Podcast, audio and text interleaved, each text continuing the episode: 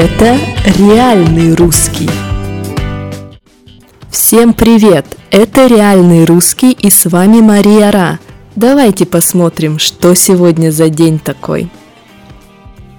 29 мая сегодня, и сегодня просто замечательный день, ведь сегодня можно с умным видом смотреть на цветы, цветочки и говорить, что занят традиционным славянским делом – гаданием на ромашках. Да, славяне были людьми практичными.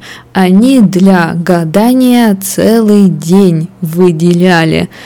Гадание вы знаете, когда мы что-то делаем, чтобы узнать, что нас ждет, чтобы узнать свое будущее.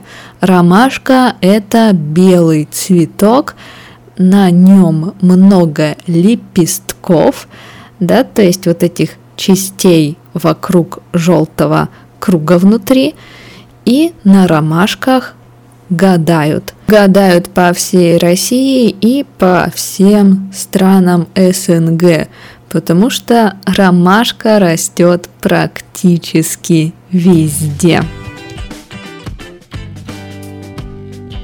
Как гадают? Ну, например, есть девушка, и она не знает, любит ее красивый парень или не любит. Вот она берет ромашку и по одному, по очереди отрывает лепестки. И когда она отрывает, она говорит «любит», «не любит», «любит», «не любит». Какой лепесток она оторвет последним, на какие слова, на любит или на не любит, это ответ на ее вопрос. То есть, если когда она отрывает последний лепесток, она говорит «любит», значит сто процентов парень ее любит, нужно к нему подойти и помочь ему. А вот если она видит «не любит», то все, никакой любви.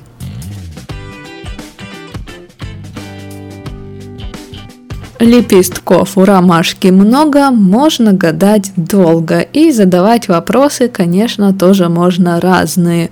Да, любит, не любит, подруга, не подруга, хочет жениться, не хочет жениться, идти замуж, не идти замуж и другие важные вопросы можно ромашке задать, и ромашка точно ответит точно решит проблему. Так что, если у вас есть какой-то вопрос в голове, попробуйте обратитесь к ромашке, она вам точно скажет, не обманет. Ну а что же еще делают с ромашкой? Конечно, собирают букеты из ромашек. Также из ромашек плетут венки, да, то есть украшения, которые носят потом на голове. Есть рождественские венки, а есть летние венки из ромашек. Пьют чай, очень вкусный чай. Люди верят, что чай им помогает, чай их успокаивает и чай помогает бороться со стрессом. Ромашку используют и в косметологии, домашние маски, ванны и так далее. Короче, ромашка – цветок универсальный, и он всегда помогает человеку, и он всегда рядом, всегда рядом со славянами. Так что любите ромашки, читайте – стихотворения о ромашках и слушайте песни. Недаром ромашку любят все. Ну и что же интересного происходило в такой замечательный цветочный ромашковый день в истории России? Давайте посмотрим. Итак, в 1590 году началось освоение Сибири, то есть новую территорию открыли и начали как-то пытаться жить на этой территории, начали пытаться что-то делать на этой территории. Освоение Сибири, заселение Сибири. В общем, в этот день 30 семей крестьянских отправили в Сибирь, чтобы они там жили и выращивали что-то, из чего потом будут делать хлеб. В 1860 году Павел Михайлович Третьяков составил завещание, то есть написал письмо, что делать с его деньгами и с его картинами после смерти. Да, Третьяков – основатель у нас Третьяковской галереи. В общем, завещание было очень-очень интересное. Коллекцию картин и 150 тысяч серебром, конечно же, передать Москве, передать любимому городу картины, понятно, деньги для того, чтобы основать галерею, чтобы все организовать, найти место, оплатить работу. Ну, понятно – и осталось у Павла Третьякова еще 8186 рублей. И, конечно, они тоже пошли на благие дела, на добрые дела, на благотворительность. Он сказал, эти деньги, пожалуйста, потратьте на выдачу замуж бедных невест.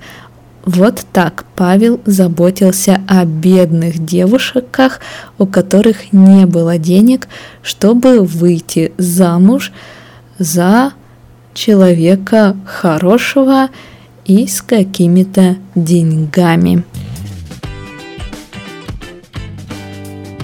В 1975 году в СССР на белорусском заводе начали производить самые большие грузовики в СССР, огромные грузовые машины БелАЗ 7520. Эта машина могла перевозить вещи, перевозить грузы весом до 110 тонн. Огромные штуки. Ну вот и все новости на сегодня. Давайте посмотрим интересные слова. Итак, гадать значит делать что-то, чтобы узнать будущее. И раньше гадали, и сейчас гадают на ромашках. Ромашка – это такой белый цветок. Как гадают на ромашках, отрывают лепестки по одному и говорят, любят, не любят и так далее. Осваивать, освоить территорию, то есть сделать территорию, пригодной для проживания и для работы на этой земле. Ну, понятно, в общем, сделать какую-то территорию удобной для жизни и для работы людей.